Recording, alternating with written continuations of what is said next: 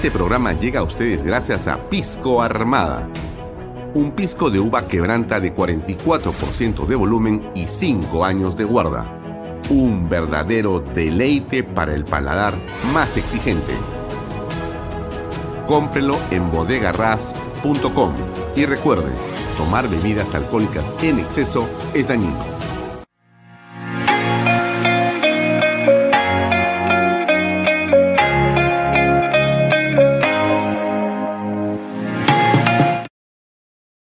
Coldwell Banker Realty Bienes Raíces. Para invertir o vender bienes raíces en Miami, Florida, Coldwell Banker. Coldwell Banker, la número uno hace 23 años en Estados Unidos y la número uno en Florida, con más de 12 billones en ventas. Comuníquese con Jimena Prele al WhatsApp 001-305-904-0631. Coldwell Banker Realty, bienes raíces. Delop.pe Somos especialistas en transporte de carga regular. Transporte de concentrados de mineral.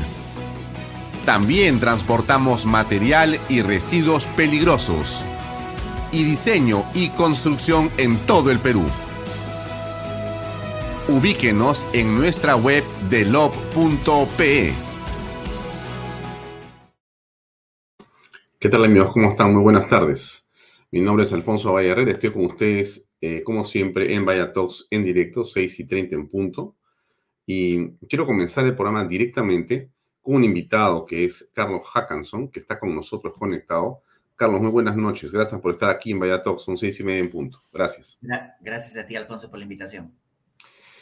Em, hay varios temas que nos gustaría eh, poder conversar contigo. Vamos a tomar 20 minutos como máximo de tu tiempo, Carlos. Te agradezco muchísimo por tu deferencia con este programa y quiero concentrarme directamente en una pregunta que además el público nos hace, es lo que está ocurriendo con la doctora vicepresidenta Dina Boluarte. Y entonces al respecto solamente permíteme em, citar un párrafo eh, del editorial de Diario El Comercio de hoy para contextualizar, ¿correcto? Y después dejo por favor tu comentario.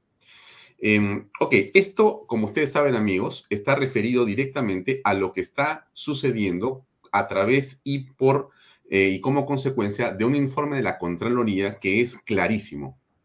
El referido informe ha puesto en evidencia que ella ha firmado, la vicepresidenta, 13 documentos oficiales del Club Departamental Apurioma, de la cual ella es presidenta, entre el 26 de agosto y el 20 de octubre del 2021.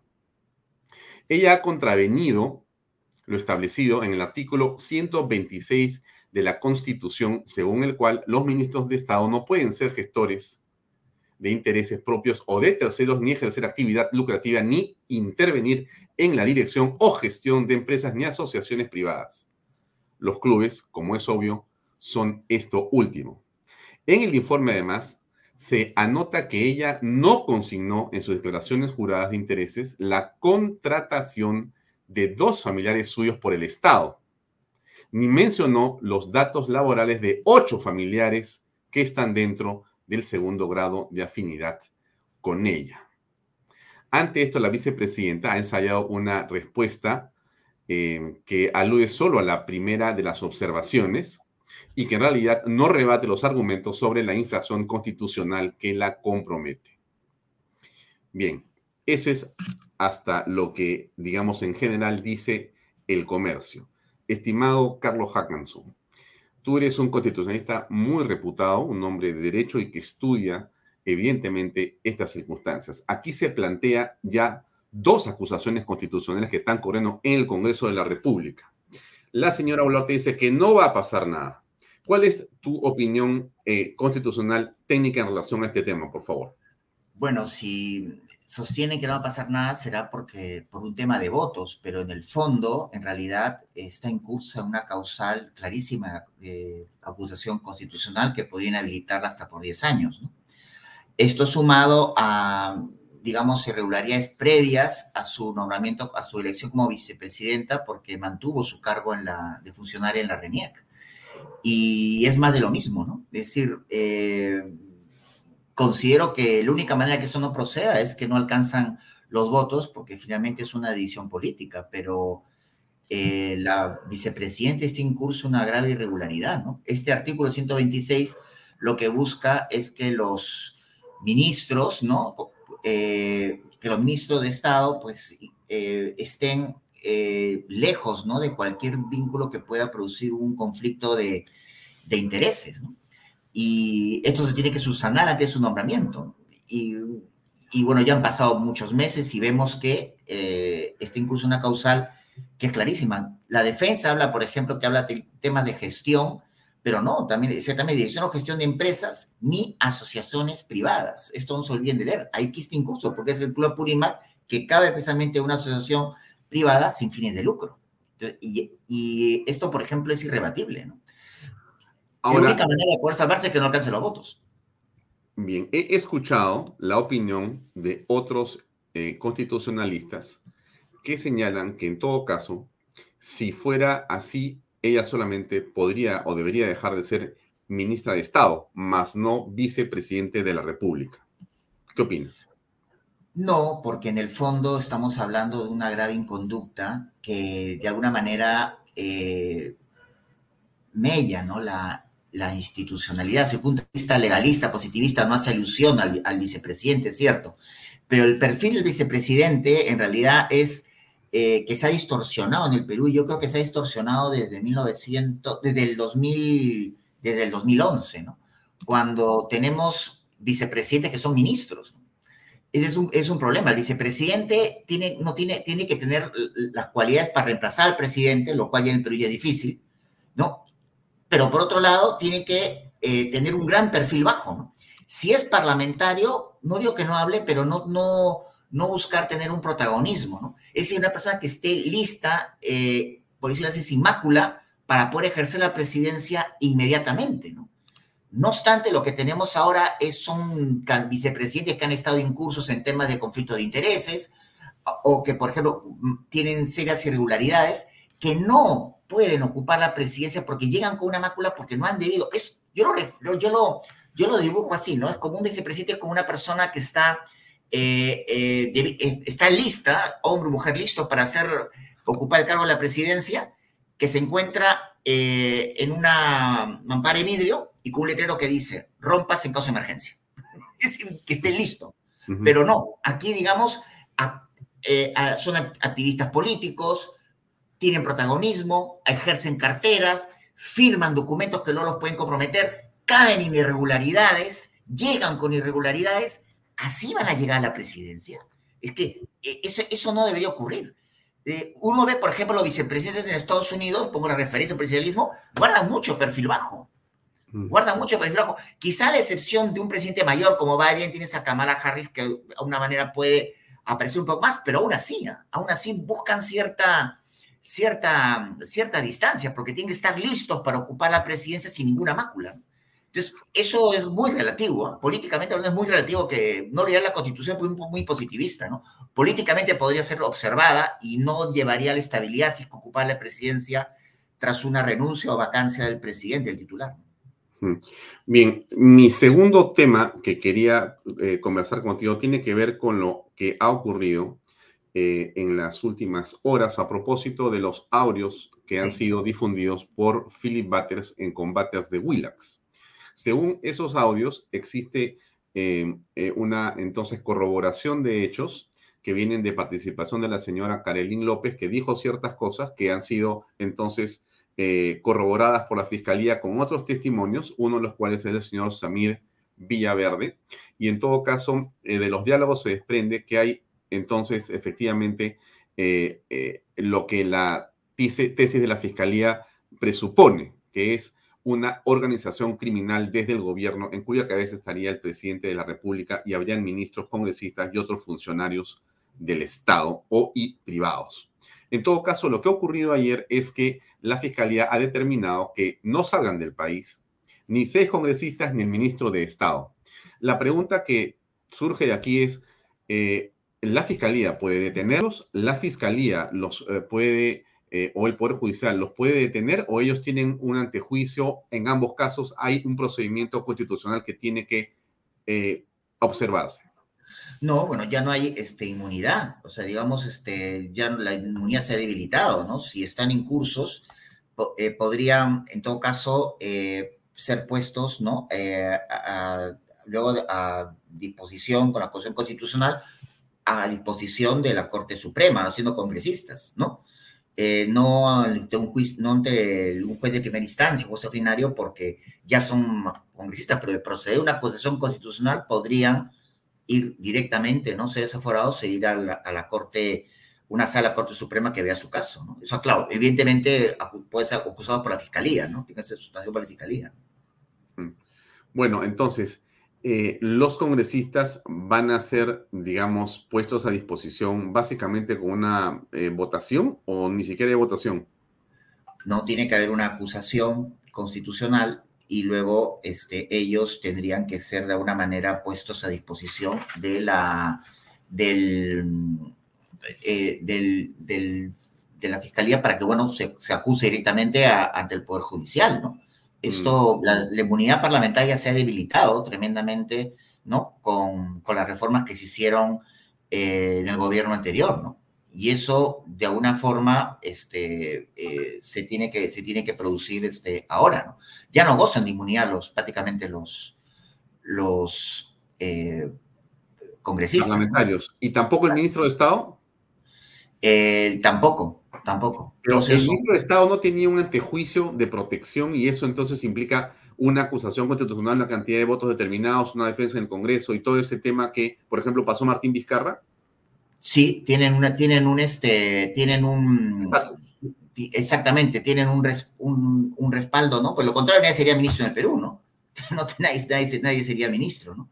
Mm. Pero tienen que, tienen que eh, y, y, proceder la acusación tendrían que ser, este, que es el filtro, ¿no? Eh, tendrían que, que, ser procesados ante el Poder Judicial, efectivamente. Y, eso, por ejemplo, es un tema en el cual muchos ministros han estado, han estado en cursos, ¿no?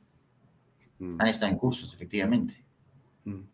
Ahora, bien, eh, existe, eh, cambiando un poco de tema y entrando al tercer, digamos, asunto que quería consultarte, la doctora María del Carmen Alba, presidenta del Congreso, ha presentado una sustentación de un proyecto para modificar la Constitución de la República y entonces abrir una Cámara de el Senado, ¿no es cierto? Tenemos una Cámara de Diputados que sería la actual y abriría y habría una elección pronto, si es que fuera el caso, o en todo caso, para que existiera una eh, segunda Cámara, una Cámara de eh, senadores. Eh, esto requiere votaciones y modificaciones constitucionales.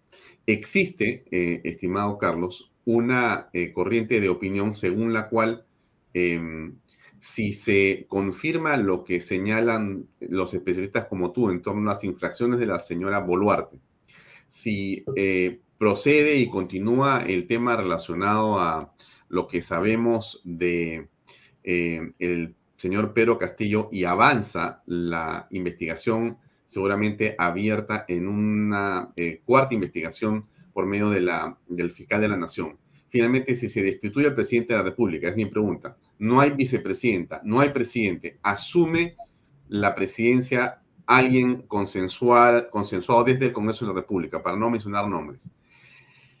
Se puede pensar en que a través de una reforma constitucional que se apruebe ahora y que se eh, este, confirme en la siguiente legislatura este mismo año, se pueda tener a, esos congresistas actuales como diputados, que haya una elección presidencial el próximo año, digamos, en principio de año, y se tenga ahí a los senadores, y se avance entonces con un nuevo gobierno elegido democráticamente el próximo año y hasta el, día, hasta el año 26, de manera que eh, se pueda recomponer la institucionalidad. ¿Es posible eso? ¿Te parece muy complicado?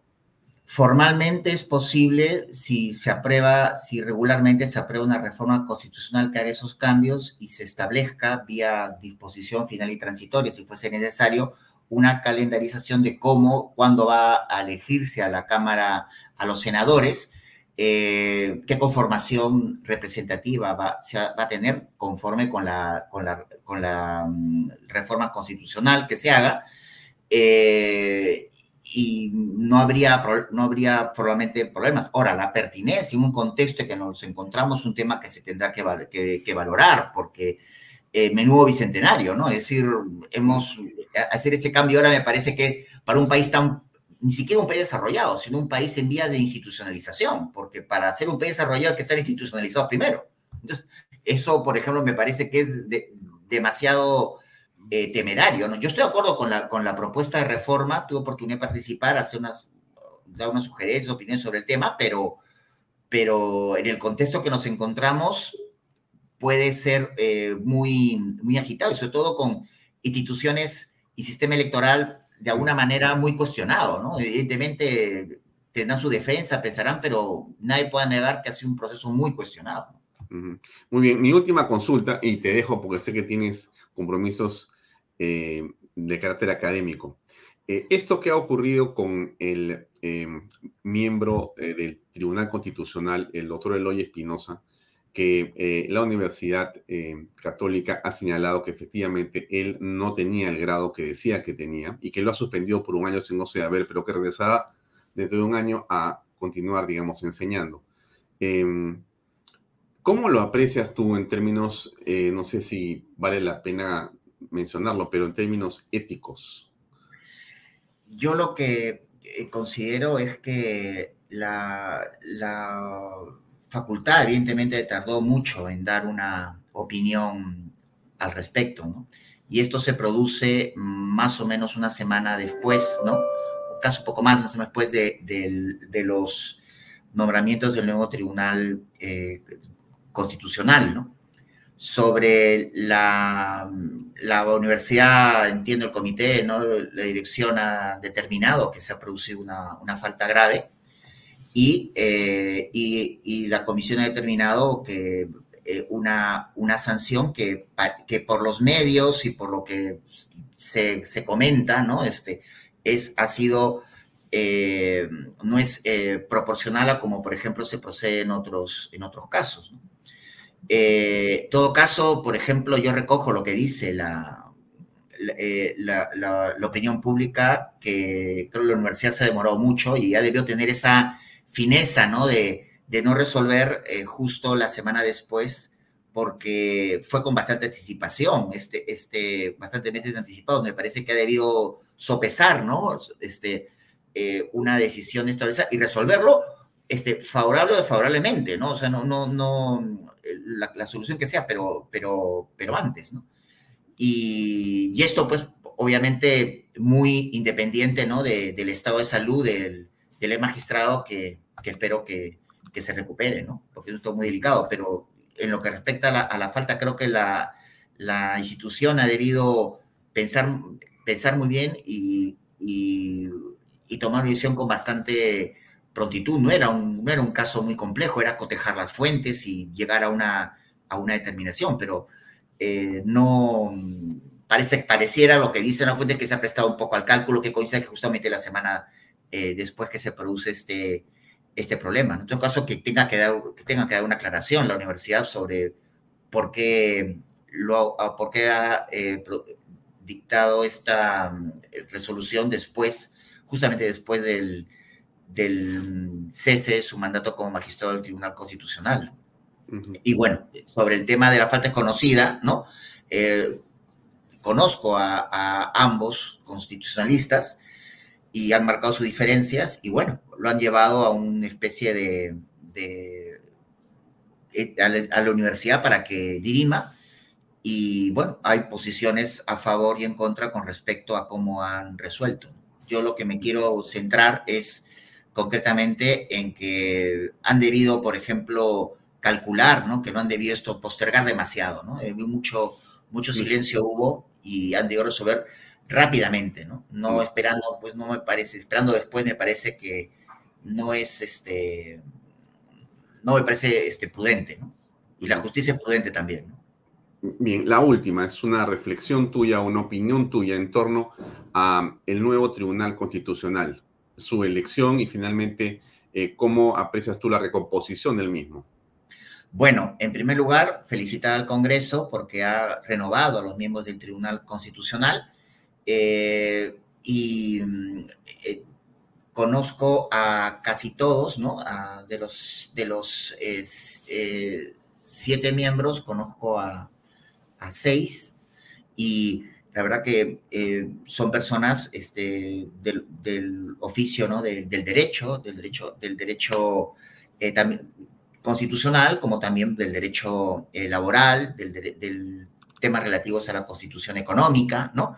Lo cual, lo cual considero que va a ser una gran labor y luego y más cercano, ¿no? Este, una profesora de mi facultad, la doctora Luz Pacheco, por ejemplo, quien sus calidades personales y profesionales son altísimas, ¿no? Eh, me da, digamos, eh, esa esperanza, ¿no? De una efectiva justicia constitucional, ¿no? Es una institución que ahora está presidida por, por el doctor Augusto Ferrero, ¿no? Y que como siempre, ¿no? Para cualquier institución este, del, del Perú le deseo lo mejor, ¿no? Porque eh, nos va bien a todos si eso ocurre, ¿no? Entonces yo tengo mucha esperanza, ¿no? En las funciones que va a desempeñar este importante órgano constitucional. Bien, no te quito más tiempo, Carlos. Muy amable por tu participación esta tarde en Vaya Talks. Son las 6 y 50, exactamente. Gracias y muy buenas tardes. Hasta otra oportunidad. Gracias a ti, Alfonso. Hasta la próxima. Gracias.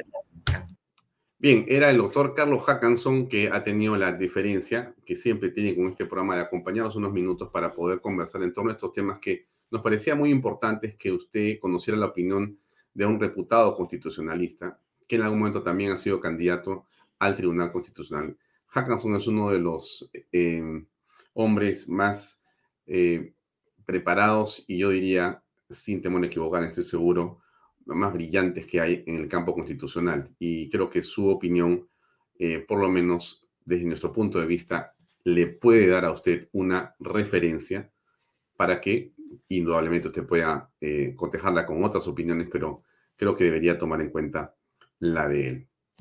Ahora bien, quiero avanzar en el programa. Vamos a tener eh, dos invitados más. Uno de ellos es Pepe Chevasco y el otro es Fortunato Quesada. Eh, con respecto a eh, algo que quería comentarles antes de comenzar con eh, Pepe Chevasco, que además es conocido porque ha sido un hombre vinculado al Congreso de la República mucho tiempo. Él ha tenido el más importante cargo en la administración del Congreso de la República y lo hemos llamado porque justamente queremos saber qué va a pasar con las votaciones que vienen a continuación. Y creo que ya está por acá, Pepe, pero antes de hablar con él, sí, ya está acá. Pepe, ¿cómo estás? ¿Cómo te va? Hola. Ya, yo sé que te he dicho 7 de la noche, así que te voy a poner en el backstage, pero ya estás ahí listo y gracias por acompañarnos. No, no, hermano, encantado. ya, perfecto. Dame un minuto, mejor, dame nueve minutos y empezamos contigo, por favor. Tranquilo. Muchas gracias, muchas gracias. Bien, entonces, miren, ¿por qué es interesante lo del señor eh, Chevasco? Por otra razón que quiero comentarles a ustedes, y es la siguiente. Déjenme compartir la pantalla con un tema que da vueltas y vueltas y que eh, termina siendo parte del debate político de las últimas horas. Eso que ustedes ven ahí es el diario El Peruano, ¿correcto? Eh, la fecha de esta publicación, déjenme que yo la abra un poquito para verla acá. Esto es el 18 eh, de junio del año 2021. 18 de junio del 2021. Esto es eh, cuando se están terminando de formar eh, las eh, comisiones de transferencia. Las comisiones de transferencia. Si usted no lo ve, le voy a leer qué cosa es esto. Este es una... Em, es un decreto supremo, un decreto supremo que firma Francisco Rafael Sagasti Hochhausler, presidente de la República. También lo firma Violeta Bermúdez Valdivia como presidenta del Consejo de Ministros y Waldo Mendoza Bellido, ministro de Economía y Finanzas. Lo que hace este documento, que es, entiendo, uno de los últimos que firma el señor Sagasti como presidente de la República, cuando ya está elegido el señor Pedro Castillo, es aquel que modifica el reglamento de la ley número 28, 29.806, ley que regula la contratación de personal altamente calificado en el sector público y dicta otras disposiciones aprobadas por el decreto supremo número tal. Lo que hace este artículo, en pocas palabras, es bajar la eh, rigurosidad, el estándar, el, eh, digamos, las calificaciones de la Secretaría General de Palacio de Gobierno. Por eso creo que Chevasco es clave, porque Chevasco ha estado en una función, digamos, de alguna manera parecida, ¿correcto? Porque él ha sido una persona que ha trabajado en el Congreso de la República, otra institución, pero ha estado ahí, o sea, en la toma de decisiones más altas administrativamente, y este tema es central. ¿Por qué es central? Porque, bueno, resulta que gracias a esa modificación, nos parece que, quien diría seguramente muy oportuna, ¿no es cierto? Muy oportuna y muy a pedido del presidente entrante, ingresaron las personas que hemos conocido y sobre todo Bruno Pacheco a ser el hombre que escuchamos en las grabaciones en los en las últimas horas, aparentemente se reparte el botín del Estado con otra persona que es el señor Samir Villaverde. ¿Correcto? ¿Qué cosa ha dicho al respecto el señor Sagasti? No es cierto totalmente, lo es cierto desde el punto de vista formal. Recuerde usted, el titular del pliego de la presidencia de la República es el secretario general. El titular del pliego, como ustedes saben, en el sector público, tiene la potestad de asignar recursos, cambiar requisitos, es la persona responsable. Y esa persona es el secretario general de la presidencia. La persona que estaba en ese cargo, el señor Félix Pino, que tiene una hoja de servicios muy distinguida, y cuando estuvo conmigo fue una persona que se comportó ejemplarmente. Por alguna razón, durante el proceso de transmisión de mando, el penúltimo día, a las 8 y 26 de la noche, se emitió una resolución en la cual se cambiaban los requisitos para ser secretario de la presidencia de la República. Eso se hizo sin informarme para nada y menos aún consultarme. Es cierto, eso estaba dentro de su campo de acción, pero una cosa tan delicada yo hubiera esperado por lo menos o un informe o una consulta para haber dado un punto de vista sobre el tema. Que definitivamente de haber conocido eso y no haber sucedido el 26 en la noche, cuando yo estaba en una reunión con todos los representantes de las religiones del Perú en el templo mormón en La Molina. Ese fue el momento en que salió esa, esa resolución. De haber sabido yo eso, definitivamente lo hubiera parado y esto, desgraciadamente, es responsabilidad exclusiva de la persona que ejercía el cargo en ese momento.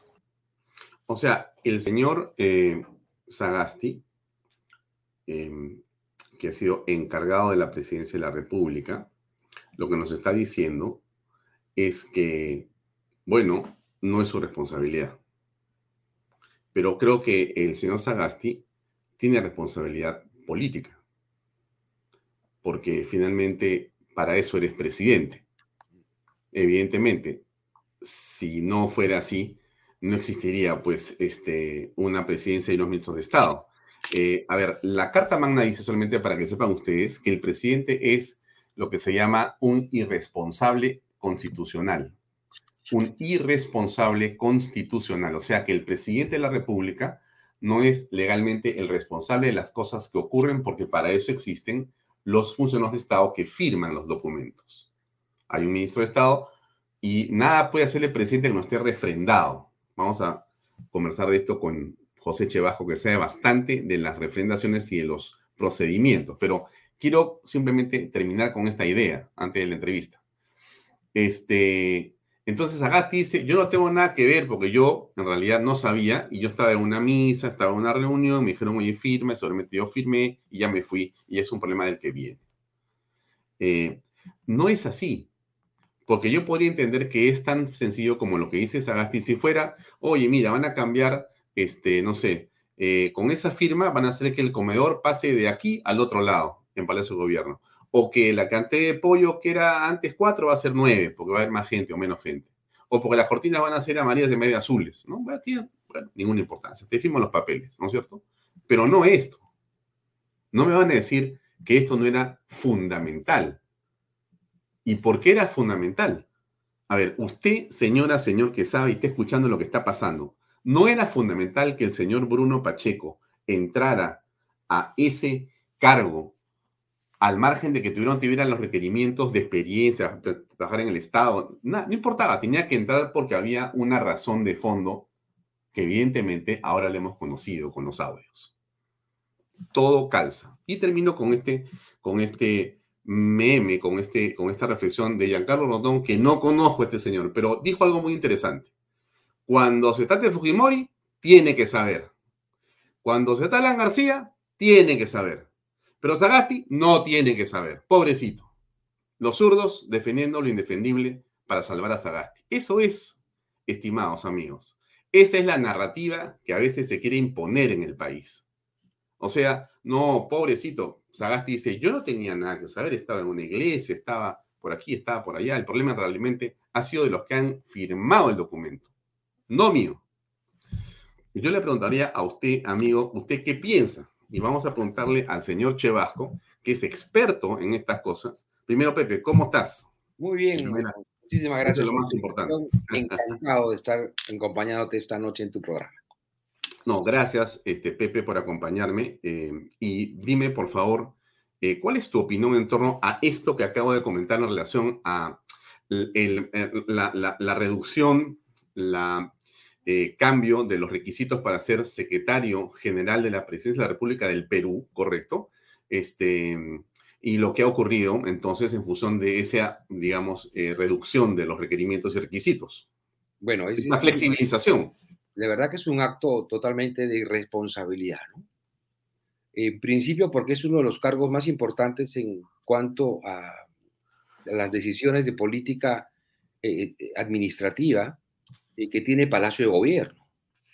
Y en segundo lugar, este, este tipo de, cargos eh, tienen que estar sumidos de una serie de conocimientos eh, de administración, de gestión pública en principio. En segundo lugar, de, conocer eh, el, efecto de la toma de decisiones. repito, efecto de la toma de decisiones.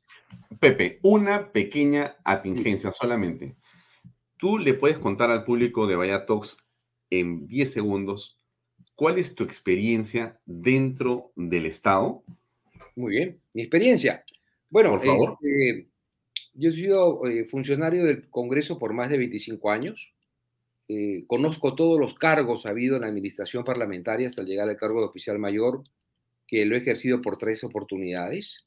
En total he sido oficial mayor como 14 años. Eh, he sido secretario nacional del Parlamento Andino, eh, he trabajado en la, Contraloría General de la República y he sido profesor universitario. Este, tengo tres maestrías en Administración de Gobierno, en Economía, en Comunicación y Marketing Político y en Gobernabilidad. Eh, todos estos conocimientos, más la experiencia adquirida a lo largo de los años, eh, me llevó a, poder ejercer el, cargo de oficial mayor del Congreso. ¿no?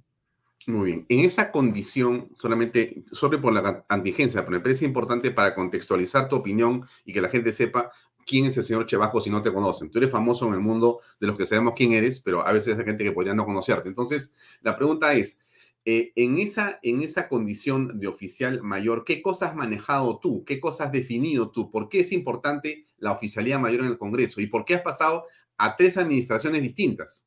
Bueno, este, la importancia del cargo radica en que el oficial mayor, como máximo representante administrativo del Congreso, se encarga en principio de la administración de los recursos, en, general, logísticos, tecnológicos, presupuestales y de personal. En segundo lugar, es el, el asistente principal del presidente en cuanto a la aplicación del reglamento y la constitución para la toma de decisiones políticas que hace el Congreso. En tercer lugar, es el fedatario del Congreso. En cuarto lugar, es el secretario de la mesa directiva y del consejo directivo de la Junta de Portavoces. Es decir, nada, en, términos generales, nada podría moverse si el presidente no conversa con el oficial mayor cuáles son los aspectos de esa índole, además de los protocolares, además de los temas de política interna, además de los temas de comunicación de la institución parlamentaria, Es decir, es el eje que, junto con el presidente eh, administran todos los aspectos que un parlamento tiene. Ahora, eh, regresemos al esquema de la Secretaría de Palacio de Gobierno o de la Presidencia de la República. Ese cargo no sabría y no quisiera decir que es el símil, porque no, no, no lo he comparado, no, no busco una respuesta afirmativa, sino con, eh, eh, es eh, en realidad una de las em, responsabilidades más grandes que existen al costado del presidente de la República. No existe otra, porque eso está definiendo la decisión inmediata ejecutiva del jefe de Estado, o sea, ese que acompaña al presidente de la República tiene una, digamos, este, trascendencia fundamental o no es tanto? Es simplemente como un burócrata que está parado ahí. No, es fundamental porque él también sirve de coordinador con el resto del sector público a nivel de gobierno, es decir, los ministerios. Sirve de coordinador de la presidencia de la República con las demás instituciones de carácter constitucional. Pero haciendo un poquito de símil para que la gente pueda entender. Por ejemplo, en mi caso, oficial mayor, eh, yo no elaboraría un proyecto de resolución para la firma del presidente si antes no lo converso con el presidente. O sea, quiero que se entienda. La decisión política de la presidencia, una vez que toma la decisión política, recién se convierte en un acto administrativo, no es a la inversa. Entonces, esa explicación de Zagati, estoy en misa y me trajeron y yo firmé, bueno, está ocupado, eso es lo que es el pliego de él, es una cosa que él hace, yo no sé nada.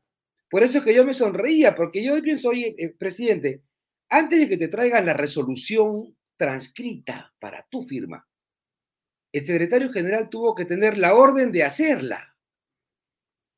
O sea, no es a la inversa, no es que yo le llevo la resolución al presidente para que la firme, no, no, no, no, eso no existe. Para yo redactar un, proyecto de resolución, la resolución que tiene que estar visada además por los demás administrativos eh, responsables como el jefe jurídico, el jefe presupuestal, etcétera, porque las resoluciones tienen un refrendo. Entonces, yo antes de decirle a los órganos, a la asesoría jurídica, proyectate la resolución administrativa tal, antes he tenido que recibir la orden de mi presidente para poderla proyectar. Si no es suicida, pues, o sea, eh, ningún secretario general, ningún oficial mayor, puede realizar una propuesta de texto de resolución si antes no recibió la disposición del superior para redactarla. O sea, el presidente tuvo que estar enterado de, ese de esa resolución, porque si no es él quien le dio la orden al secretario general, a Félix Pino, a quien yo conozco, y he coordinado muchísimos años con él también desde el Congreso, las autógrafas de los proyectos de ley. O sea, Félix no va a ser loco de elaborar un texto de resolución sin haber recibido la orden del presidente para hacerlo. No sé si eh, me dejo entender, este, Alfonso. Claro, es obvio que, en realidad em, la orden em, y la responsabilidad política la ejerce el presidente de la República, la instrumentaliza el secretario de la presidencia, pero no es al revés. No es al revés.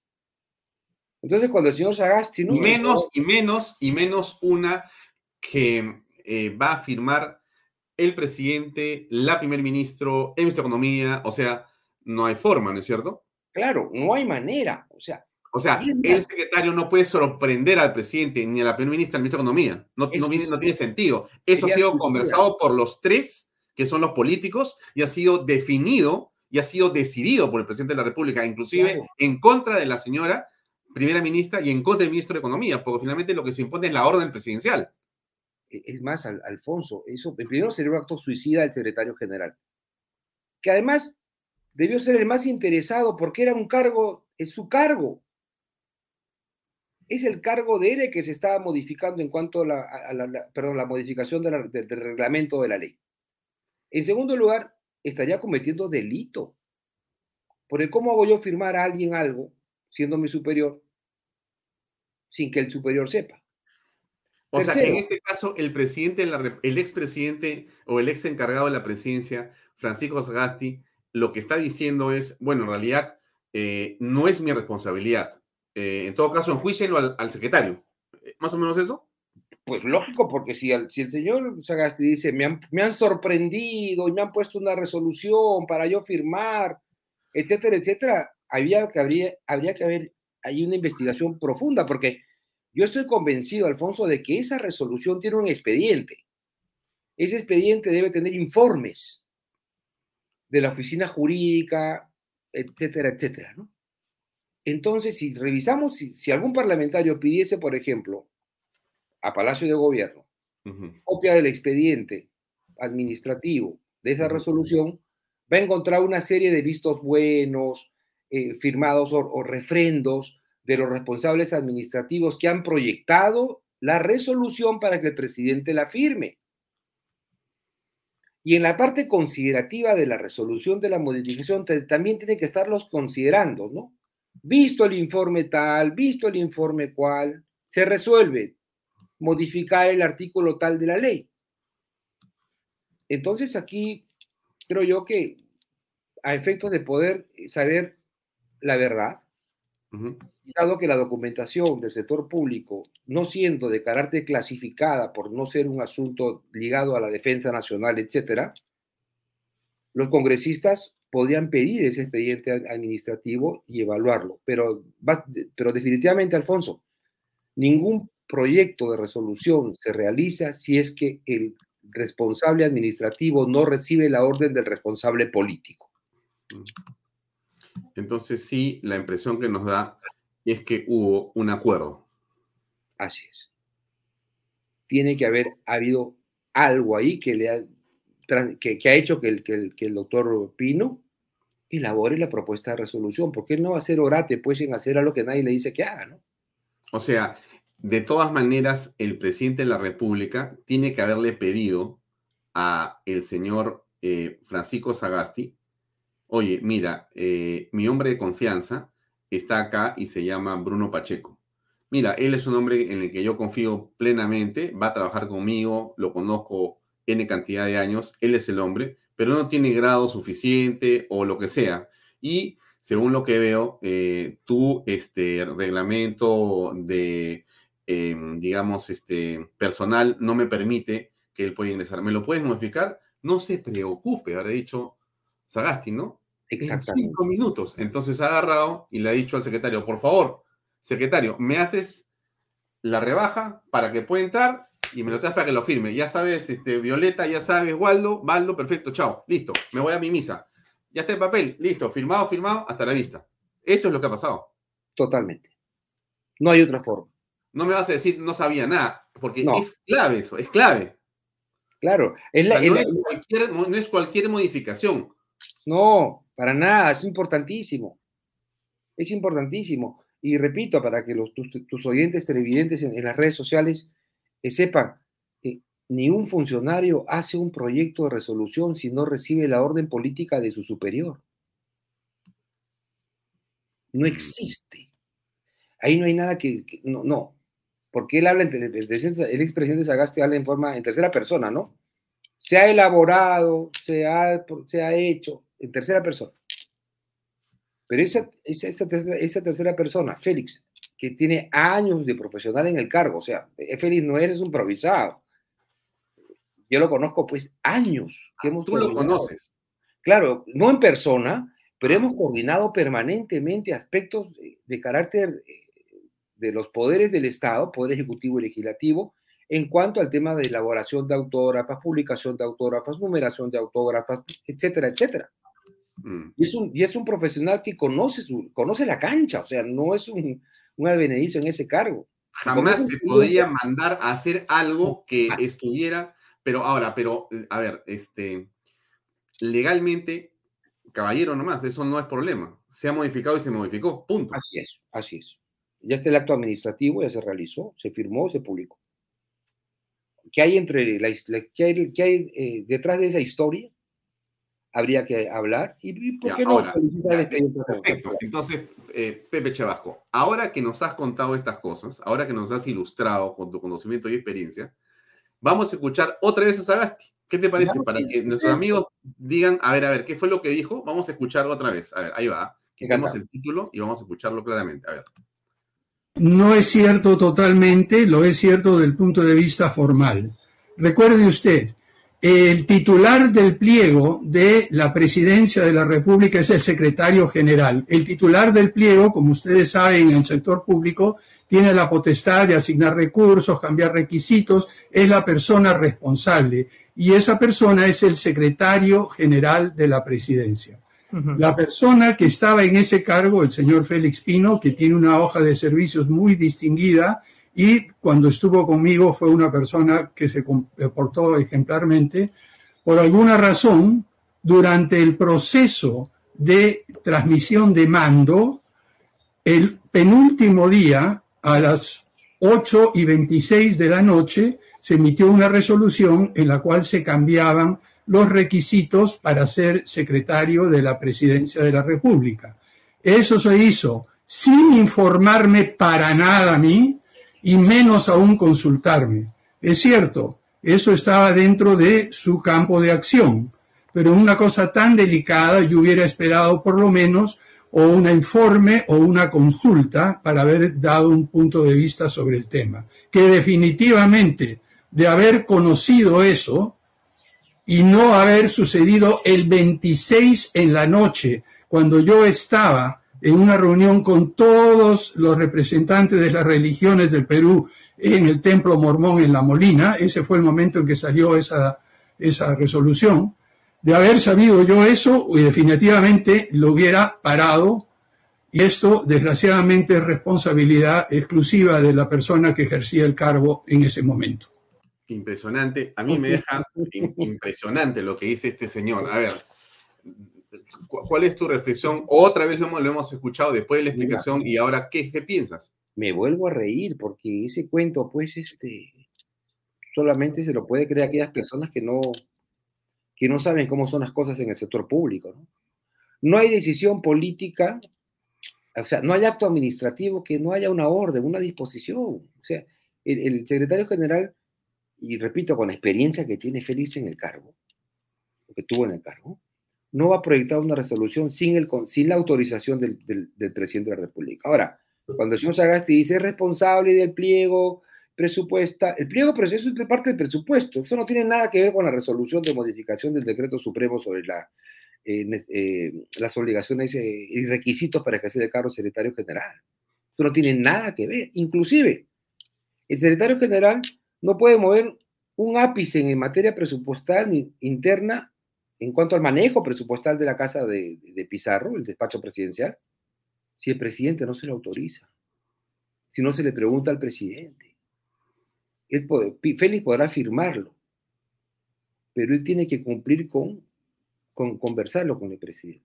Y él, repito, no va a proyectar una, una resolución si es que antes no se lo ordenan. Mm. Bien, salgamos de este tema ya nos dicen que demasiado estamos hablando de esto ya. Perfecto, pero mm, disculpen amigos que escuchen y estén en Bahía Talks. Eh, no es demasiado cuando hay precisiones, nada más. Solamente y yo lo que quiero es, y por eso gracias Pepe por acompañarnos, porque está precisando temas que usted tiene que saber. Yo no le estoy trayendo información que no es relevante para que usted tenga esta referencia. Usted no la quiere creer, usted cree que el señor Zagati ha hecho lo correcto, eso es otra cosa, pero el señor Chebajo está dando un punto de vista, yo diría, técnico, ni siquiera político. Ahora, bien, pasemos en la segunda parte de esta conversación, antes de entrar a llegar a las siete y media que tenemos una entrevista eh, con Fortunato Quesada. Pero antes de entrar con Fortunato Quesada, que ya está conectado con nosotros también, te preguntaría, eh, Pepe Chevasco, lo siguiente. Eh, en este momento, en el Congreso de la República, eh, se va a ver muy posiblemente lo que debe ocurrir con los congresistas denominados los niños, que, eh, sobre quienes la Fiscalía ha pedido un impedimento de salida y un ministro de Estado que también está en esa situación. Tú conoces cómo es el tema de las votaciones, los números y lo que pasa allá adentro. Muy bien. Eh, vamos a ver, la, la Fiscalía, ¿cómo va a proceder si lo que quisiera es no sé si la palabra es o detenerlos o ponerles algún tipo de restricción adicional. ¿Qué va a ocurrir ahí? ¿Están protegidos por la unidad parlamentaria? nos decía eh, Carlos Hackanson hace unos minutos que ellos ya no tienen inmunidad parlamentaria porque justamente fue debilitada por el Vizcarrato, ¿no es cierto? Pero entonces, ¿cuál es tu opinión al respecto? Eh, ¿Quién y cuántos votos se necesita para que estos señores salgan del Congreso? Es la pregunta que nos hace la gente. A ver, por partes. Los parlamentarios no tienen inmunidad parlamentaria para delitos comunes, pero sí para delitos de función. Esta investigación que está realizando la Fiscalía es sobre delitos de función. Si bien es cierto, la Fiscalía puede ordenar detenciones previas, quitarles el, eh, eh, evitar que salgan fuera del país, quitarles el pasaporte, etcétera, ¿Está dentro de sus prerrogativas actualmente? Sí están. Porque pueden investigar a un congresista. Pero si quieren ya enjuiciar a un congresista, lo que la fiscalía tiene que presentar es una denuncia constitucional contra ellos. El reglamento del Congreso es claro. Se les ha quitado la inmunidad para delitos comunes, asesinato, robo, etc. Pero los delitos de función o sea, aquellos delitos que podrían cometer los parlamentarios en el ejercicio de sus funciones, tienen que ser previamente denunciados, en este caso por la Fiscalía, ante la Comisión Permanente del Congreso y comenzar el trámite de levantamiento de la inmunidad para ser procesados, enjuiciados, y antes de eso, quizás inhabilitados en la función de carácter público. Ellos en la actualidad son inmunes. Sí, en cuanto a los delitos de función, sí lo son. ¿Pero están en un delito de función? Sí, porque ellos corrupción, corrupción, ser parte, ser parte de una organización criminal eh, con los delitos que corresponden ahí. Esa es, de la, esa es la tesis de la fiscalía, pero ojo, acuérdate, Alfonso, que ellos acuden como congresistas a hablar con los ministros sobre la base de su función de representación. Pueden haber cometido en esa, en esa visita para un puente, un hospital, lo que fuese, hablando con los ministros, pero es parte de su función. Entonces, la tesis fiscal o la organización criminal, ok, pero como está dentro de la función que los parlamentarios se han, han venido realizando, aún gozan de esa inmunidad parlamentaria. Estoy buscando, de repente en, en 45 segundos se puede encontrar la parte del reglamento ¿Qué dice eso? ¿Qué dice eso? Claro.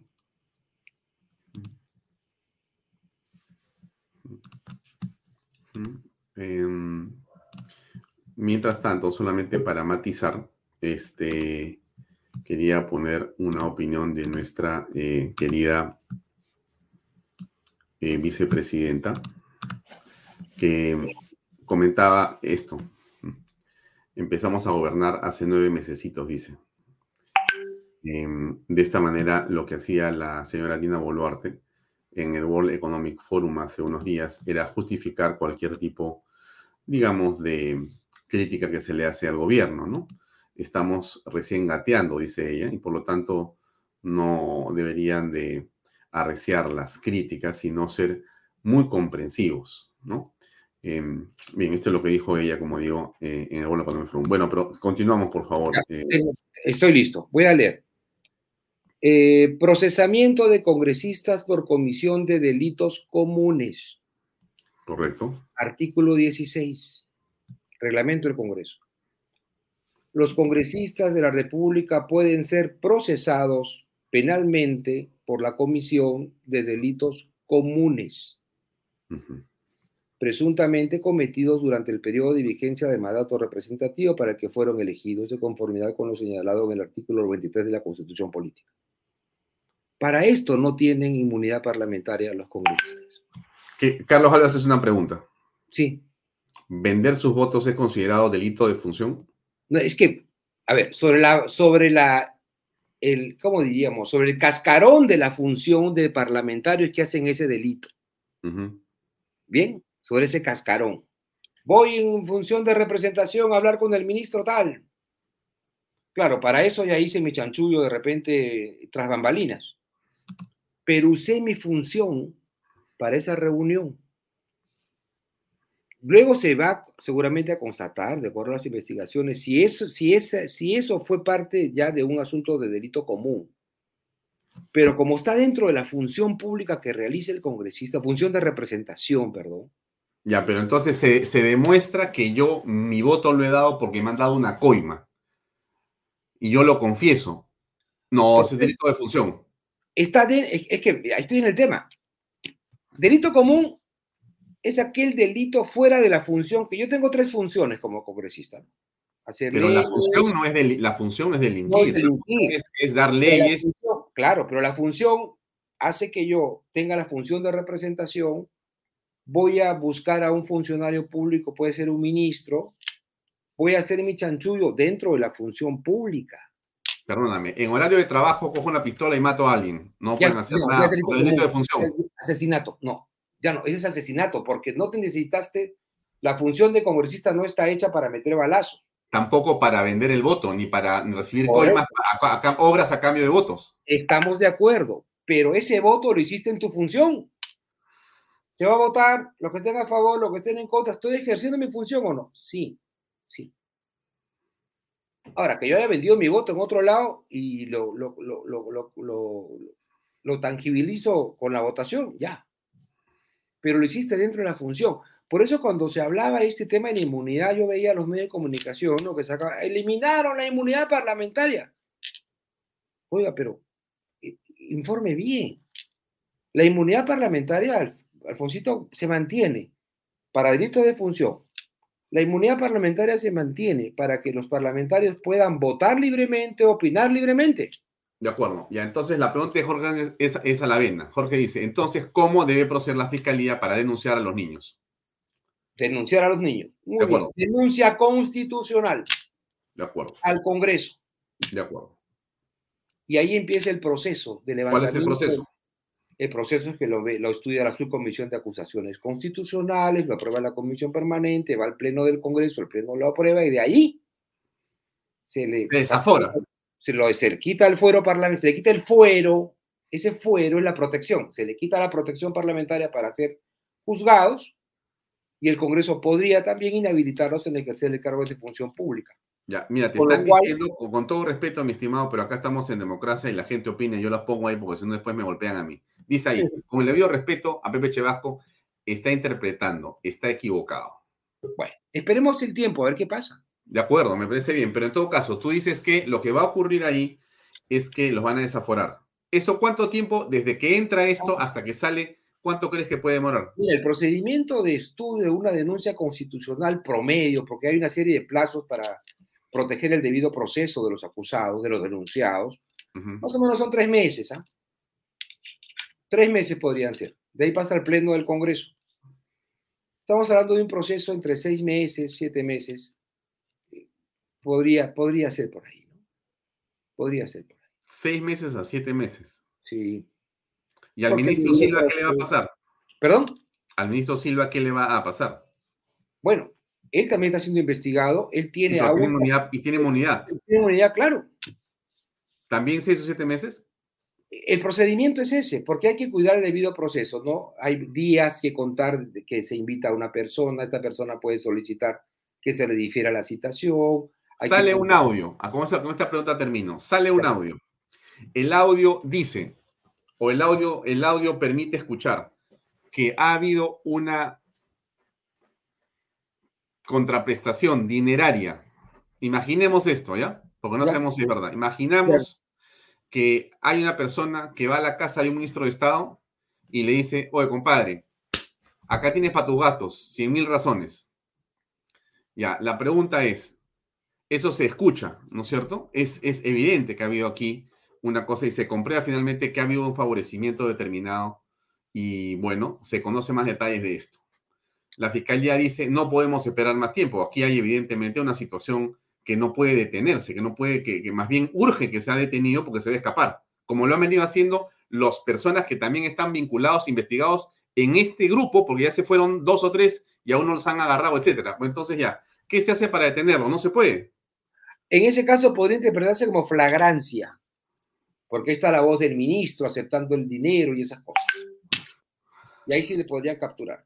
Pero eso sí, mira, hubo un caso hace muchos años en el Congreso en el que un parlamentario fue detenido porque estaba cometiendo un acto de flagrancia inclusive, eso sí me acuerdo, para, de, un parlamentario que dejó pasar al dueño del velero Caricia, creo, no me acuerdo, y lo chapan en la, en la frontera, me parece, al parlamentario, e inmediatamente el Congreso toma conocimiento, se le captura a este señor, se lo lleva al Congreso, yo tuve que inventar una celda, ojo, si tuve que inventar una celda dentro del Palacio Legislativo, porque era domingo, me acuerdo, puse la Policía Nacional para custodiar la celda, al día siguiente, sumarísimo, se reunió la Junta de Portavoces, se reunió la Comisión Permanente y el Pleno autorizó la captura ya para el proceso judicial.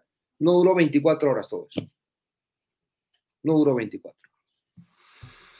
Muy bien. Última pregunta. Los votos son dos tercios del número legal. 87 votos. 87 votos para la vacancia. Muy bien. Pepe, nos hemos quedado con un montón de preguntas. Me debes todas esas preguntas, o todas esas respuestas, mejor dicho. Te debo las preguntas y tú las respuestas. Para otra oportunidad. Te agradezco mucho.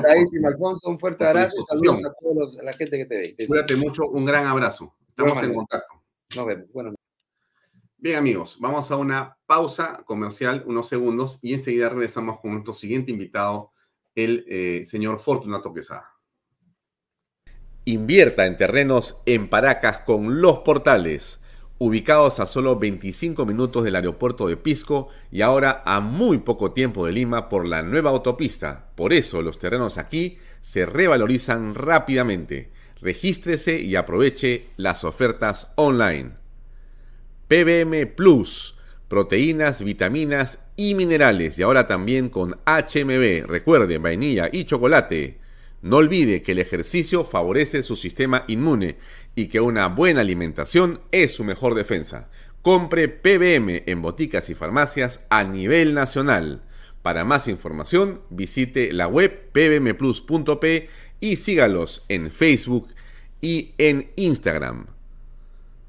Delop, especialistas en transporte de carga regular, transporte de concentrado de mineral, también transportan material y residuos peligrosos y diseño y construcción en todo el Perú. Entra a la página web de lo.pe. Pisco puro armada, pisco de uva quebranta de 44% de volumen y 5 años de guarda. Un verdadero deleite para el paladar más exigente. Pisco puro armada, cómprelo en bodegarras.com. Y no se olvide que tomar bebidas alcohólicas en exceso es dañino.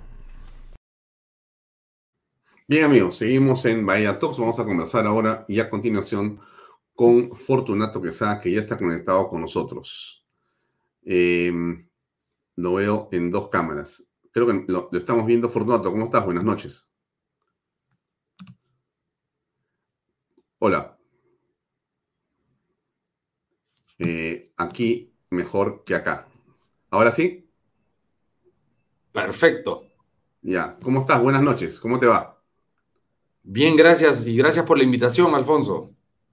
Em, pasemos a hablar de los temas que creo que son de interés en general. Em, tú tienes una experiencia amplia en el campo de relaciones exteriores. Mi primera pregunta para hablar sobre este tema sería, ¿cómo aprecias la em, política exterior del gobierno de Pedro Castillo en este momento? Mira, lo que te puedo decir de manera general, porque no estoy participando en el ministerio, es que cada gobierno tiene su ideología a defender, pero dicha ideología tiene que estar basada en su eficiencia, en su transparencia, en su legalidad y por supuesto en el debido proceso. Esto último lamentablemente no viene sucediendo, en consecuencia hay ciertas cosas que podemos estar de acuerdo o en desacuerdo, pero deben siempre respetar la transparencia, la legalidad y el debido proceso. Eh, ¿Por qué razón no estás participando? Bueno, eh, como es de conocimiento público, el 17 de junio del 2018, en un programa televisivo Panorama, se sacó unos audios descontextualizados sobre mi actuación como embajador de Perú en Israel y en ese momento el entonces canciller Popolicio decidió traerme al Perú, decidió dar término a mis funciones y después decidió abrirme un proceso disciplinario por las expresiones vertidas en ese programa. Eh, mm, la pregunta es, ¿qué decían los audios en todo caso y de qué se trata eh, esa descontextualización a la que hace referencia? Bueno, esta es la primera vez que lo voy a decir en público. Yo fui grabado inopinadamente en la intimidad de mi hogar sin representación oficial ni autoridad desde marzo, abril, mayo y junio que estuve en Israel. Hay más de 40 horas de grabación de mi persona hecha por la empleada del hogar, el cocinero, y estos audios fueron enviados por el número dos de mi embajada, el señor ministro consejero Rubín, al entonces jefe de gabinete, el señor Bosa, quien a su vez los hizo llegar al programa Panorama. Todo esto está documentado en una prueba irrefutable legalizada en Israel el 20 de octubre del 2020 que consta de 31 folios donde se ve la planificación, la organización del escándalo mediático que contaba con la anuencia del canciller Popolicio y el viceministro de Cela, y se ve las conversaciones entre Bosa y Rubín, y todo está debidamente detallado ahí, y vía el Tribunal Constitucional constituyen una prueba irrefutable donde se demuestra fehacientemente la conspiración en contra de mi persona, la misma que ha sido ratificada por el informe 011 del 9 de diciembre del 2020 por la entonces directora de la Oficina de Recursos Humanos que eleva un informe de 29 páginas donde detalla todas las contradicciones que existen entre el canciller Popolicio, el viceministro de Cela y el jefe de gabinete Bosa, donde se articula toda esta cooperación de la cual se hizo este escándalo mediático que fue hecho de manera premeditada si uno lee ese informe y lee los 31 folios. Fortunato, una pregunta que surge de tu explicación. ¿Los audios eh, corresponden a la verdad? ¿Son ciertos? Los, los audios son conversaciones coloquiales hechas en mi casa, eh, hechas de manera inopinada, sin representación, donde yo efectivamente cometí un error de impertinencia, hacer una broma impertinente, de la cual yo he pedido las debidas disculpas públicas en el programa Panorama el 21 de junio del 18 sin haber cometido delito alguno. Y después se ha descubierto por la presión de las cartas epistolares que he mandado a diversos cancilleres que se abrieron investigaciones y saltó la liebre, como se dice coloquialmente, con el informe de recursos humanos de 29 páginas, los 31 folios y, curiosamente, el chofer de la embajada me dio unos chats que involucraban a Rubín y al cocinero, me dio la grabadora con la cual me estaban grabando y el cocinero que participó en dicho complot también se arrepintió y me entregó unos audios originales que demuestran las conversaciones del mismo cocinero con el señor Rubín, quien le daba las instrucciones de grabarme. Todo esto con la intencionalidad obviamente, de generar este escándalo mediático, como tú comprenderás, habiendo sido grabado 40 horas en 90 días de manera inopinada, sin mi conocimiento, bueno, soy un ser humano que cometió un error, se equivocó, merecía efectivamente un jalón de orejas, pero de ahí a que se haya descubierto que había toda una premeditación, que el complot gozaba de la anuencia del canciller Popolicio y del viceministro de Cela, que dicho sea de paso, son las dos personas que firman las resoluciones viceministeriales y ministeriales, y no me digan que estos señores que ostentaban los más altos cargos de la Cancillería no saben que las grabaciones obtenidas de manera ilegal hacen que el proceso naciera viciado y nulo de saque. No obstante, la intencionalidad política o la decisión administrativa de esta corrupción que existe en Torretale fue votarme. Entonces, esto es lo que uno está alegando, y ha pasado varios cancilleres, desde el señor Popolicio, el señor Mesacuadra, el señor López, la señora Astete, el canciller Wagner, el canciller Maurtua, y no han hecho nada de nada cuando las pruebas entregadas por los mismos involucrados, ni siquiera por mí, ¿ah? ojo, ¿ah? por los mismos involucrados demuestran que la conspiración existió. Es más, el señor Rubín fue suspendido seis meses y el señor Bosa fue suspendido nueve meses por esta inacción o ineficiencia funcional, pero no obstante no se les, no, se les eh, sanciona por la conspiración, pero no obstante esa inacción, esa ineficiencia funcional, mal que bien, ellos no eran los que tomaban las decisiones. Quien toma la decisión y la y la firma son el ministro Popolicio y el viceministro de Cela. Fortunato, dos preguntas para poder aclarar este asunto. La primera es, ¿por qué consideras que tus expresiones fueron un error? Bueno, mis, mis expresiones hechas de manera coloquial en la intimidad de mi hogar, ojo, sin representación oficial ni autoridad, hablaba de manera simple y coloquial con los empleados de una manera pues ligera y el día que se produce la famosa frase que Panorama airea el 80% del programa que salió el 17 de junio del 18, los propios empleados, la empleada y el cocinero me están invitando a tomar un trago en un bar cerca de la embajada y yo me niego e insisten y después yo le hago una broma definitivamente de mal gusto, lo cual lo descontextualiza y lo presentan en el programa Panorama de una manera descontextualizada y obviamente el programa ha sido, o quisiera creer, que fue sorprendido porque los audios originales que tenían Rubín y que tenían Bosa son ellos los que envían esos audios a Panorama. Y todo esto está debidamente demostrado en los 31 folios del 20 de octubre del 2020 y en el informe 011 de recursos humanos de diciembre del 2020. En consecuencia... Fortunato, eh, la eh, periodista Rosana Cueva nos merece el mayor de los respetos. Y claro. yo te preguntaría por qué razón, en tu opinión, ella sería parte de este complot al que tú haces referencia. Yo no estoy diciendo que ella es parte de este complot. Lo que estoy diciendo es que los audios originales que tenían Rubín y que tenían Bosa le fueron enviados a ella y ella debe haber sido sorprendida con los audios que le envían. Me dejo entender. Ella airea. ¿En algún momento el programa buscó tomar tu opinión para cotejarla?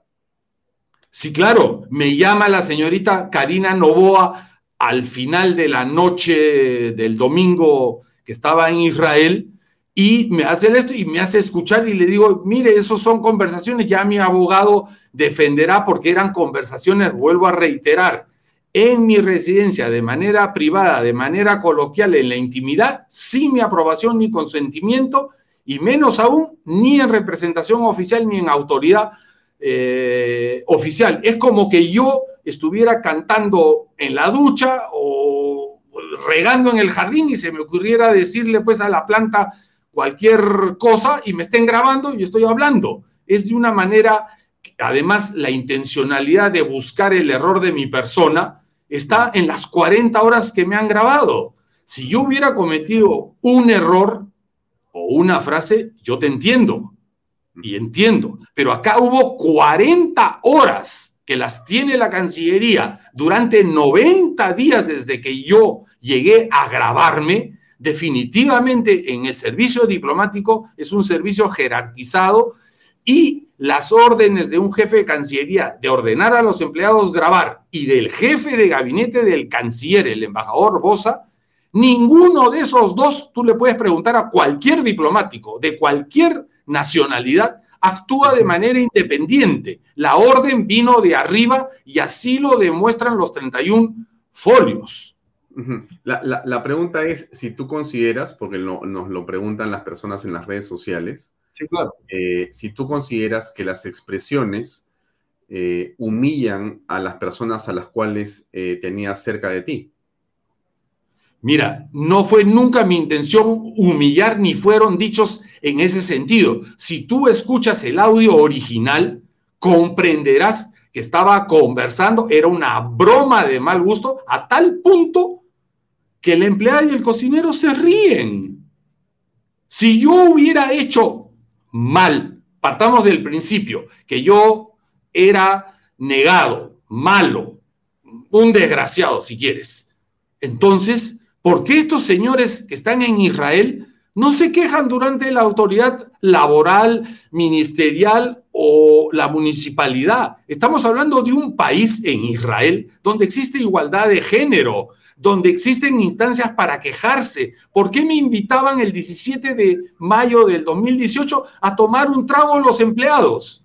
Definitivamente no era porque los trataba mal, al contrario, yo les llevé sus cosas a Israel, les presté dinero para que no gasten las transferencias bancarias, los llevé yo a diversas ciudades en Israel para que pasearan. Por favor. Y la pregunta es, una orden si ese clima, Fortunato, que tú señalas que es de, digamos, eh, colaboración de tu parte por lo que estás mencionando, eh, la pregunta entonces debería ser, eh, ¿quién es el interesado en causarte este daño y por qué? Correcto, válida tu pregunta. ¿Dónde está la causa raíz? La causa de, raíz de este problema nace en agosto del 2016, cuando el canciller Luna, en agosto del 16, en la puerta de honor de Palacio de Gobierno, en presencia de su viceministro, el entonces eh, embajador Néstor Popolicio, me pide clara y rotundamente que yo espíe al presidente PPK y le diga la agenda y las personas que lo van a visitar a PPK. Entonces, como tú comprenderás, ante semejante ¿Puedes repetir el tema porque no llego a entender bien? ¿A ti te pide el canciller? El canciller Ricardo Luna Mendoza, en el primer Consejo de Ministros de agosto del 2016, por mi función del director general de protocolo del despacho presidencial, yo salgo a la puerta de honor de Palacio a recibirlo. Y cuando él se baja del carro, viene acompañado de su viceministro, el embajador Néstor Popolicio, y de otro embajador de carrera, y cuando me le digo, canciller, buenos días, Fortunato, buenos días, Néstor, buenos días, Fortunato, buenos días. Mire, Fortunato, yo le quiero pedir algo. Yo quiero que usted me informe las personas y la agenda del presidente, porque yo le tengo que recomendar al presidente a quién recibe o a quién no recibe o su tema de su agenda. Ante semejante instrucción, por decirlo de alguna manera, yo lo miré y le dije, correcto, señor. Es más, el embajador Pepolicio me dijo, Fortunato, ¿has entendido? Y le dije, correcto, señor. Esa misma noche yo le conté al presidente PPK y la orden del presidente fue muy simple. Nada. Tú no puedes estar en una función de confianza profesional y funcional como la que es el director general de protocolo del despacho presidencial, traicionando al presidente de la República o siendo desleal. ¿Quién visita al presidente de la República. Cuando seamos honestos, la agenda de relaciones exteriores en el tiempo de un presidente no abarca ni el 1% de su tiempo. ¿Cómo yo voy a traicionar al presidente de la República que me dio la confianza notable de trabajar con él? Es más, esta dos, cosas, Fortunato, si me permites. La, primera, la primera es, eh, si tú tienes pruebas de lo que estás diciendo, es, una manera de, sí, sí. No, lo que trato de decir es que como tú comprenderás, en la puerta de honor de Palacio de Gobierno, si bien hay las cámaras de seguridad, pero no hay micros. Esta conversación se lleva entre el canciller Luna, el viceministro Popolicio y otro embajador de carrera que me la dan a mí. Y yo no estoy mintiendo, estoy contando la verdad. Tan es así que se la conté a Daniel Llovera de Cuarto Poder, se la conté a Fernando Vivas del Comercio, que la publicó el 6 de septiembre del 2020 en la página A7 a página completa, y es la pura verdad. Y ahí nace lo que se llama la famosa vendetta, que se da la orden, lee los 31 folios y el informe de recursos humanos, de que hay que colgarlo. Esa es la frase. la, Hay pregunta, que la pregunta es, la pregunta es, perdóname, para, para no, no perder la ilación de la explicación que tú haces. Te piden eso y tú no accedes. La pregunta que te hago es, después de tanto tiempo, ¿por qué crees tú que te han pedido que espíes al presidente PPK? ¿Por qué el canciller te pediría algo así? ¿Qué interés tenía? Bueno, esa respuesta te la verá dar el canciller Luna, el embajador Popolicio, que son los que escucharon y el canciller Luna dio esa orden. Es más, yo se la conté al presidente PPK esa noche y el hombre me dijo, no, ¿cómo voy a yo? yo no soy pues un espía, un topo en palacio de gobierno, por el amor a Dios, es bien simple. Yo había, eh, además estaba destacado a Palacio, estaba mi responsabilidad, mi jefe es el presidente de la República, y si yo tengo un cargo donde veo y oigo todo lo que hace el presidente de, mañana, tarde y noche, porque uno tiene que acompañarlo, esa es la función, yo no puedo estar contando qué dice o no hice. A mí el señor PPK nunca me dio una orden ilegal o incorrecta. Yo trabajaba profesionalmente. Yo tenía el antecedente de haber sido el director de ceremonial del presidente Alan García el 2008 y el 2009.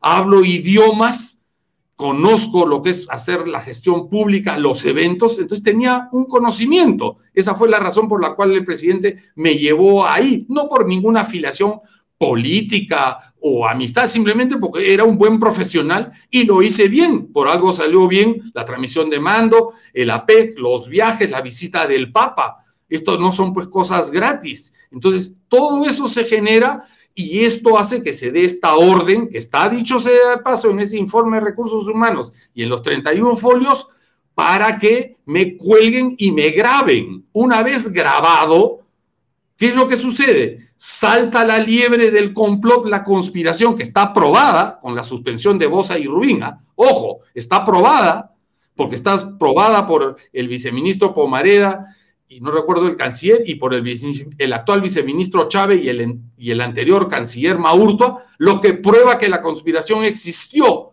Entonces, ahora el último canciller del anterior gobierno, Wagner, tuvo todo en su escritorio, todo, todo, ¿ah? ojo, ¿ah? un presidente de transparencia, tres veces canciller, ministro de defensa, secretario de la Comunidad, y no hizo nada de nada, porque usan el blindaje, el encubrimiento y las argollas que hay.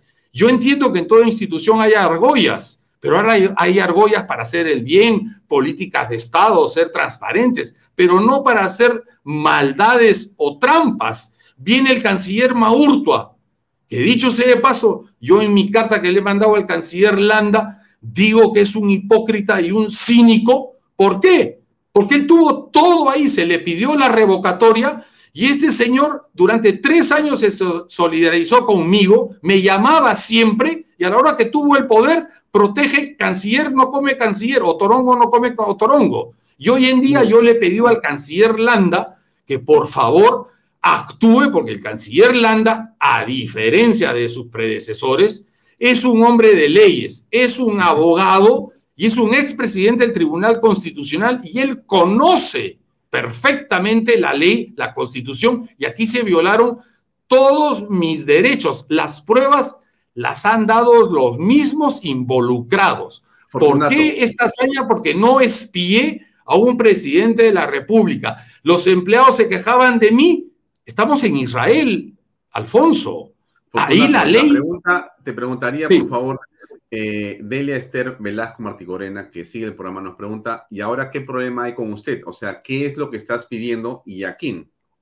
¿Que te Estoy pidiendo, correcto, válida la pregunta de la señorita, estoy pidiendo formalmente al canciller Landa una cita para aclararle o explicarle cualquier detalle que él quiera para que utilice la ley de procedimientos administrativos 27444, artículo 214 al 216, la revocatoria la reposición, la reparación civil y mi retorno al servicio en las condiciones que ostentaba en junio del 18, porque aquí se aprobado, se violó el debido proceso y la conspiración está probada con pruebas dadas por los mismos involucrados. Ni siquiera yo he dado una prueba, las han dado ellos. Fortunato, una pregunta para ir aclarando, ir terminando esta entrevista. Sí, cómo no. Eh, ¿Tú has tenido incidentes parecidos en el pasado? Nunca. O sea que esto que ocurrió eh, cuando eras embajador en Israel y lo que has comentado sobre las horas de grabaciones, ha sido la única oportunidad donde, eh, digamos, eh, se ha notado o se ha evidenciado expresiones que tú reconoces que eran inapropiadas. No ha habido en otro momento algo parecido. Nunca, y nunca en, ningún servicio diplomático ha sucedido esto. Si tú preguntas a los embajadores extranjeros acá en el Perú, la imagen del servicio, esto, yo le pregunté, yo le pregunté, y disculpa que te cuente con toda confianza, porque la verdad y el honor tienen una sola bandera. Yo le pregunté esto al embajador saliente de Israel, el señor eh, Singer, cuando yo llegué después del lío y le pregunté si esto hubiera pasado en Israel. Y él me dijo, es imposible. Pero yo le insistí, ¿qué pasaría? Y me dijo, es imposible. Pero ya, de pesado le dije por tercera vez, ¿qué pasaría si... Mira, al día siguiente todo el personal de servicio y administrativo de la embajada están fuera, porque está prohibido grabar a su jefe. Acá han grabado 40 horas, Alfonso. No es una, no es dos. 40 horas denota una intencionalidad, un deseo de destrozar un proyecto de vida, hacer leña. La ineficiencia del canciller Wagner es notable la ineficiencia e hipocresía del canciller Maurtua. Hoy en día se rumorea que va a ser nombrado embajador en España. Yo le diría al presidente Castillo y al canciller Landa que por favor vean bien a qué personas van a querer nombrar, porque no son confiables. Una persona que se ha solidarizado con mi familia y conmigo durante tres años, mi abogado Enrique Gersi lo sabe, mis amigos íntimos saben que Maurtua me llamaba, tuvo la potestad de revocar, pero no, Otorongo no come, Otorongo, canciller no come canciller. Entonces, esta corrupción administrativa en Torretale tiene que terminar, porque esto no soy yo, es la institucionalidad, la descomposición institucional y sobre todo el mal ejemplo, o le puede pasar a cualquiera. Acá se violó el debido proceso, el principio de presunción de inocencia, de imparcialidad, de proporcionalidad. Todo está mal. Y además, Popolicio y De Sela sabían esto. Y curiosamente, ellos eran juez y parte, porque ellos participan en la conspiración, ellos firman los documentos, las resoluciones viceministeriales y ministeriales. Y no me digas, por favor, esa es la capacidad académica de un canciller Popolicio, un viceministro de Sela, que no saben que las grabaciones fueron obtenidas de manera ilegal y así le destrozan la vida a uno. Por favor, por favor, pues Alfonso, acá Torretagui tiene que enderezarse. Siempre se habla de todos los grandes diplomáticos, grandes diplomáticos. Perfecto. Hace 40 años o 60 años o el siglo pasado, nunca se hacían este tipo de actos delincuenciales, celadas, emboscadas, conspiraciones, todo porque querían que yo espía a un presidente. Francamente, mi nombre o mi honor vale más que espiar francamente, yo defiendo, y ahí está la verdad, Alfonso, y yo te agradezco sinceramente el espacio de decirlo, y a las pruebas me remito. El canciller Landa no puede dejarse influenciar por estas personas que han protegido, blindado, encubierto y no quieren hacer nada. El servicio diplomático tiene que salir de este letargo y tiene que saber enfrentarse, tiene que saber depurarse y corregir sus errores. ¿Yo me merecía un jalón de orejas? Sí, pero de ahí a que te han planificado, como está en el informe de recursos humanos, dicho sea de paso, instancia técnica de la propia Cancillería y los 31 folios entregados por el mismo Rubín involucrado, demuestran que la conspiración existió, la planificación existió y ahora niegan. Entonces, no puede ser.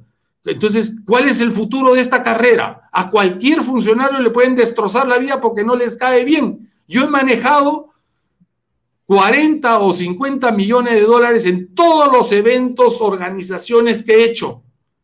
No existe un, recibo, comprobante o factura de un Inca-Cola o ceviche a mi nombre, porque a mí me enseñaron en mi casa a no robar, a no mentir, a decir la verdad. Yo siempre le he dicho, me equivoqué pedí disculpas públicas, pero no, la orden era hay que colgarlo, hay que votarlo.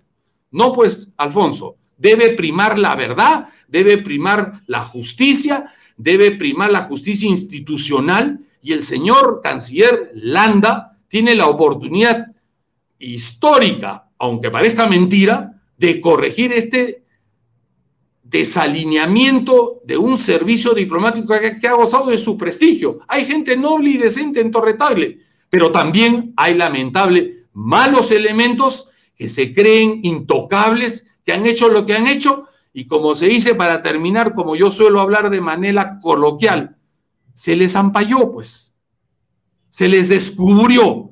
Y son tan cobardes que son incapaces de reconocer que se equivocaron. Entonces, el servicio tiene que actuar. Y el canciller Landa, que tiene un puesto legal, administrativo y político, no puede permitir que la impunidad prime en Torretale, cosa que el canciller Wagner y Maurtua la han permitido. Entonces, por favor, el servicio diplomático se basa en el dinero de los contribuyentes y en la transparencia de sus actos. Fortunato, gracias por tu tiempo, por estar con nosotros. Son las 8 de la noche y esto debe terminar. Al contrario, Alfonso, muchas gracias por el espacio y, a la orden para cualquier aclaración futura si deseas. Gracias. Perfecto. Gracias y buenas noches. Bien, amigo, eso es, eso es todo por hoy, amigos. Eh, ya está esperando tras bambalinas Juliana Calambroyo. Vamos a conversar con ella unos segundos nada más. Juliana, como siempre, un gusto verte. Ahora vienen oh. familias vulnerables. Así es, Alfonso. Eh, yo entiendo que tú tienes además una presentación en un canal o ya la tuviste o la vas a tener. La voy a tener, estoy invitada hoy a las 10 en Canal N, en el programa de Jaime Chincha, para hablar sobre el enfoque de género. Bueno, este, voy a verlo. A mí me interesa siempre ver tu programa en Canal B, pero vamos a prestarte esta noche un rato a Canal N para que le des rating. Pero además de eso, este, qué gusto me da que tú estés en ese, en ese tema, porque estoy seguro que va a ser una gran presentación. ¿Qué tienes para el programa de hoy? Hoy vamos a hablar, eh, lo que pasa es que claro, tengo un programa corto, no sé si se me escucha bien, Alfonso, o tengo problemas con el micro. Sí, te escucho. ¿Sí? Te escucho, te escucho. Hoy tenemos un programa un poco corto, yo pido disculpas de antemano a la audiencia, pero hay que salir pronto de casa y hoy vamos a hablar sobre la importancia de la familia y los eh, y cómo esto repercute en la educación de los hijos y por qué la familia constituida como padre y madre realmente es el mejor espacio para la sociedad. De eso vamos a conversar en unos instantes. Muy bien, te deseo lo mejor y veré tu programa en Canal N esta vez. Nos vemos. Okay. Eso es todo, amigos. Gracias por estar con nosotros. La publicidad, por favor, nuestros oficiadores. Un segundo, ¿nos pueden poner?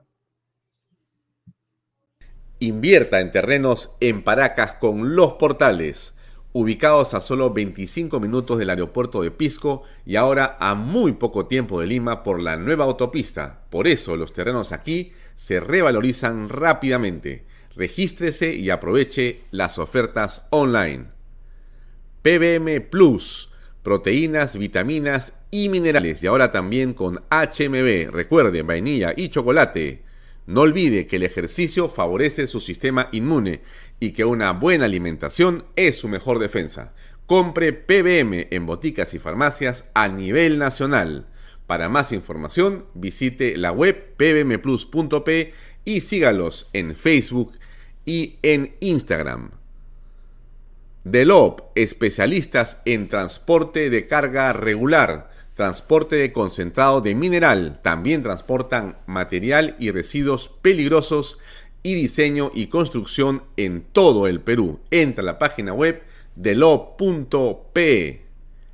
Pisco puro armada, pisco de uva quebranta de 44% de volumen y 5 años de guarda.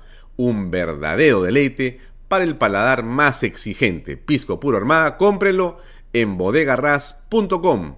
Y no se olvide que tomar bebidas alcohólicas en exceso es dañino. Amigos, muchas gracias por seguirnos. Mañana nos vemos a las seis y media en punto en otra edición de Vayatos por Canal B, el canal del Bicentenario. Muy buenas noches. Permiso. Este programa llega a ustedes gracias a Pisco Armada un pisco de uva quebranta de 44% de volumen y 5 años de guarda.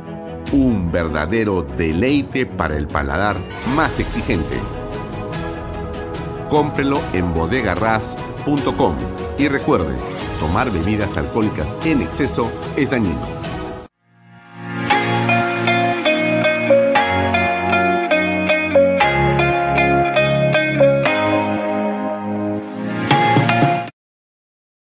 Coldwell Banker Realty Bienes Raíces. Para invertir o vender bienes raíces en Miami, Florida, Coldwell Banker. Coldwell Banker, la número uno hace 23 años en Estados Unidos y la número uno en Florida con más de 12 billones en ventas. Comuníquese con Jimena Prele al WhatsApp 001-305-904-0631. Coldwell Banker Realty, bienes raíces. Delop.pe Somos especialistas en transporte de carga regular. Transporte de concentrados de mineral. También transportamos material y residuos peligrosos. Y diseño y construcción en todo el Perú. Ubíquenos en nuestra web delop.pe